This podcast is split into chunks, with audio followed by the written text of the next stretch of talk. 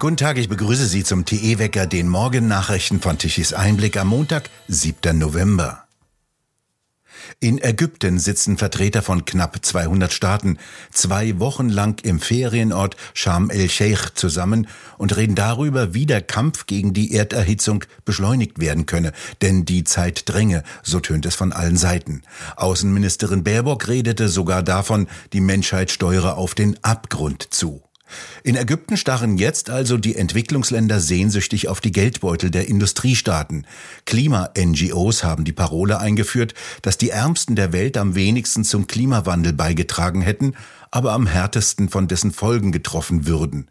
Daher müssen sie im Zuge der sogenannten Klimagerechtigkeit, was auch immer das sein soll, einen finanziellen Ausgleich erhalten und automatisch Geld zugewiesen bekommen. Eine ideale Konstruktion zum Geldabräumen. So verlangen die Entwicklungsländer ein Schuldeingeständnis der Industrieländer, damit mehr Geld fließen kann. Die derzeitige Entwicklungshilfeministerin Schulze von der SPD hat jetzt jene Klimagerechtigkeit zu einem ihrer Hauptanliegen erklärt und will sich in Ägypten fürs Geldverteilen feiern lassen. Eine zwielichtige Rolle nimmt jene Jennifer Morgan ein, die bis zum Februar dieses Jahres die Chefin der millionenschweren NGO Greenpeace International war und Entwicklungsländern und Inselstaaten nahegebracht hat, wie man Opfer wird, dessen Existenz doch durch einen Klimawandel bedroht sei. Geld gebe es unter den und den Adressen zu holen. Dann hat sie die derzeitige Außenministerin Baerbock zur Staatssekretärin im Auswärtigen Amt gemacht. Die ist jetzt für so etwas zuständig, das deutsche Klimadiplomatie heißt. Einer demokratischen Wahl musste sich Jennifer Morgan nicht stellen. Heute um 14 Uhr wird das Pharmaunternehmen BioNTech seine neuen Zahlen erklären. Die Erwartungen der Investoren, BioNTech, das einen mRNA-Impfstoff gegen Covid-19 entwickelt hatte, muss in den kommenden Monaten weitere positive Neuigkeiten liefern. Dies bedeutet, die Vermarktung der mRNA-Impfstoffe muss um jeden Preis vorangetrieben werden. Neuester Plan, ein Impfdoppelpack. So veröffentlichte BioNTech die Meldung, dass man zusammen mit Pfizer eine Phase 1 Studie über einen kombinierten mRNA-Impfstoffkandidaten sowohl gegen Influenza als auch gegen Covid-19 begonnen habe. Die Aktien der beiden Impfstoffhersteller Moderna und BioNTech sind zuletzt unter Druck geraten, deren Kurse fallen. Grund Einbruch der Gewinne und zudem ist der Ausblick für den Absatz der Impfstoffe gegen Corona mehr als getrübt. Immer ärgerlicher werden die Schweizer Eisenbahnen über die Deutsche Bahn. Denn die Verspätungen bei der Deutschen Bahn wirken sich immer drastischer auch im Schienennetz der Schweiz aus. Wie die schweizerischen Bundesbahnen SBB gegenüber der Neuen Zürcher Zeitung sagten, kämen 60 Prozent der Züge aus Deutschland in der Schweiz verspätet an. Als besonders anfällig gelten die ICE-Verbindungen von Hamburg nach Zürich und Chur. Deutsche Bahn und die SBB wollen eigentlich im internationalen Verkehr mehr Direktverbindungen anbieten, so dass Reisende an der Grenze nicht mehr umsteigen müssen. Doch deutsche ICEs kommen häufig deutlich verspätet in Basel an und verpassen damit die vorgesehenen Slots im Taktplan der Schweiz. Damit wirken sich verspätete Züge aus Deutschland bremsend auf den nationalen schweizerischen Zugverkehr aus. Dann werden die ICEs bereits in Basel gestoppt, die Passagiere müssen umsteigen. Als ein Grund für die Verspätungen werden Bauarbeiten auf der Rheintalstrecke von Karlsruhe nach Basel angegeben. Vor allem aber sei die Zuverlässigkeit des deutschen Bahnnetzes ungenügend, heißt es. In Frankfurt wurde Oberbürgermeister Feldmann abgewählt. 95 Prozent der Wahlberechtigten hat bei einem Bürgerentscheid für die Abwahl gestimmt. Mit 40 Prozent Wahlbeteiligung wurde das notwendige Quorum übertroffen. Stimmen Sie für die Abwahl des Oberbürgermeisters der Stadt Frankfurt am Main, Herrn Peter Feldmann, lautete die Frage auf dem Wahlzettel.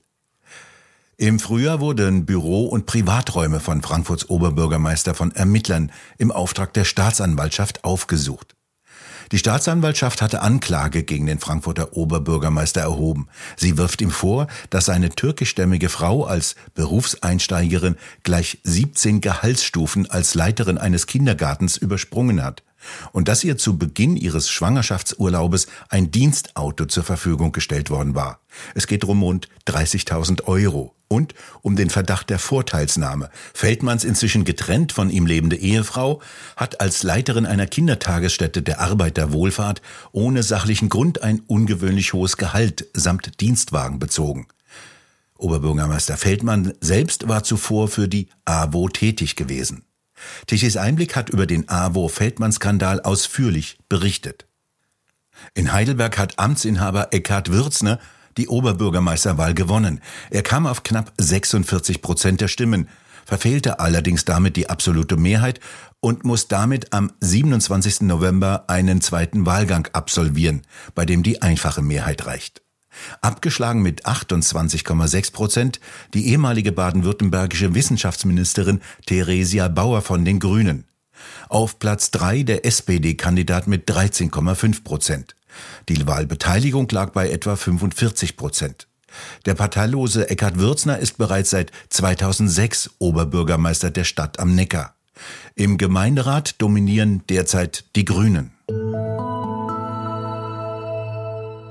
Die Inflation zerstört unseren Wohlstand, ausgelöst durch Staatsschulden. Darüber redet Roland Tichy mit Professor Hans-Werner Sinn, dem führenden deutschen Ökonomen, in der neuen Ausgabe des Talks von Tichys Einblick. Die Inflation macht ja die Staaten zu Gewinnern. Die Staaten kriegen automatisch mehr Einnahmen in Form von Steuern, wenn die Einkommen der, in der Wirtschaft, in der Bürger insgesamt inflationär anwachsen. Selbst wenn bei der einen Gruppe die Einkommen jetzt noch nicht wachsen, dann wachsen sie bei der anderen umso mehr. Äh, denn äh, 10% Inflation bedeutet 10% mehr letztlich Steuereinnahmen des Staates mindestens. In Wahrheit bedeutet es sogar mehr als 10 Prozent mehr Inflation, äh, mehr Steuereinnahme. Warum? Weil der Staat äh, durch die sogenannte heimliche Progression einen größeren Prozentsatz der Einkommen abschöpft, in der Zukunft, als das sonst der Fall gewesen wäre, weil alle Leute in höhere Progressionsstufen reinrutschen, ohne dass sie real äh, mehr haben. Also der Staat ist der große Gewinner und gibt das Geld aus und der Staat kann sich munter verschulden, auch zu wachsenden Zinsen. Solange die Zinsen kleiner sind als die Inflationsrate, fällt sogar die Schuldenquote. Also es scheint ganz prima zu sein. Nur am anderen Ende der Rechnung sind eben die Vermögensbesitzer, die dem Staat äh, äh, auch äh, Kredite gegeben haben, die Staatspapiere besitzen oder die Substitute von Staatspapieren besitzen, die die gleichen Zinsen am Markt letztlich äh, erwirtschaften wie äh, Staatspapiere.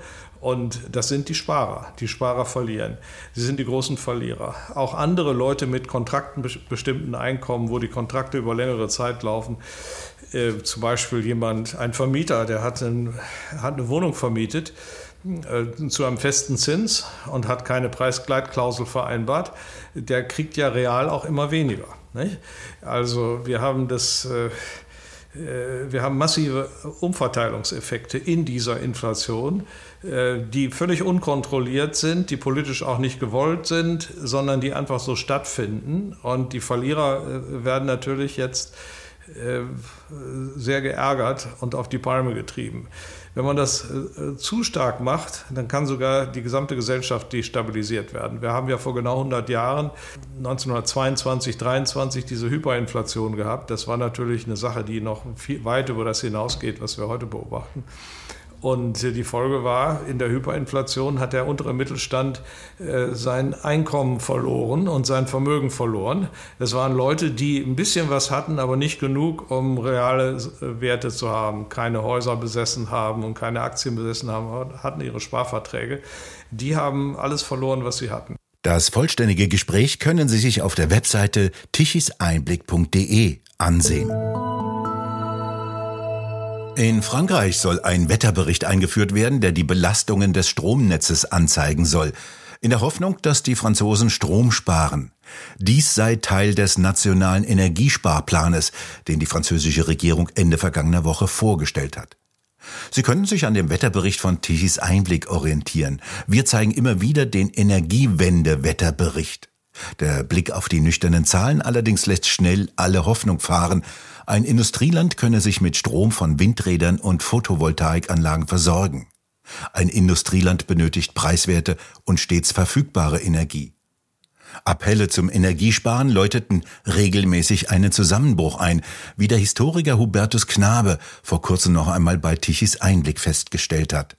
Schon während des Ersten Weltkrieges nämlich ordnete der Staat massive Eingriffe in das Alltagsleben ein, um Energie und Rohstoffe einzusparen. Wegen der Gas- und Stromknappheit wurde zum Beispiel in der Habsburger Monarchie die Straßenbeleuchtung reduziert. Leuchtreklamen waren ebenso wenig zugelassen wie die Außenbeleuchtung von Hotels, Cafés und Theatern. Um die Bürger zum Energiesparen zu animieren, gab es in der DDR in den 1980er Jahren sogar eine eigene Fernsehsendung mit dem Titel Gewusst wie spart Energie.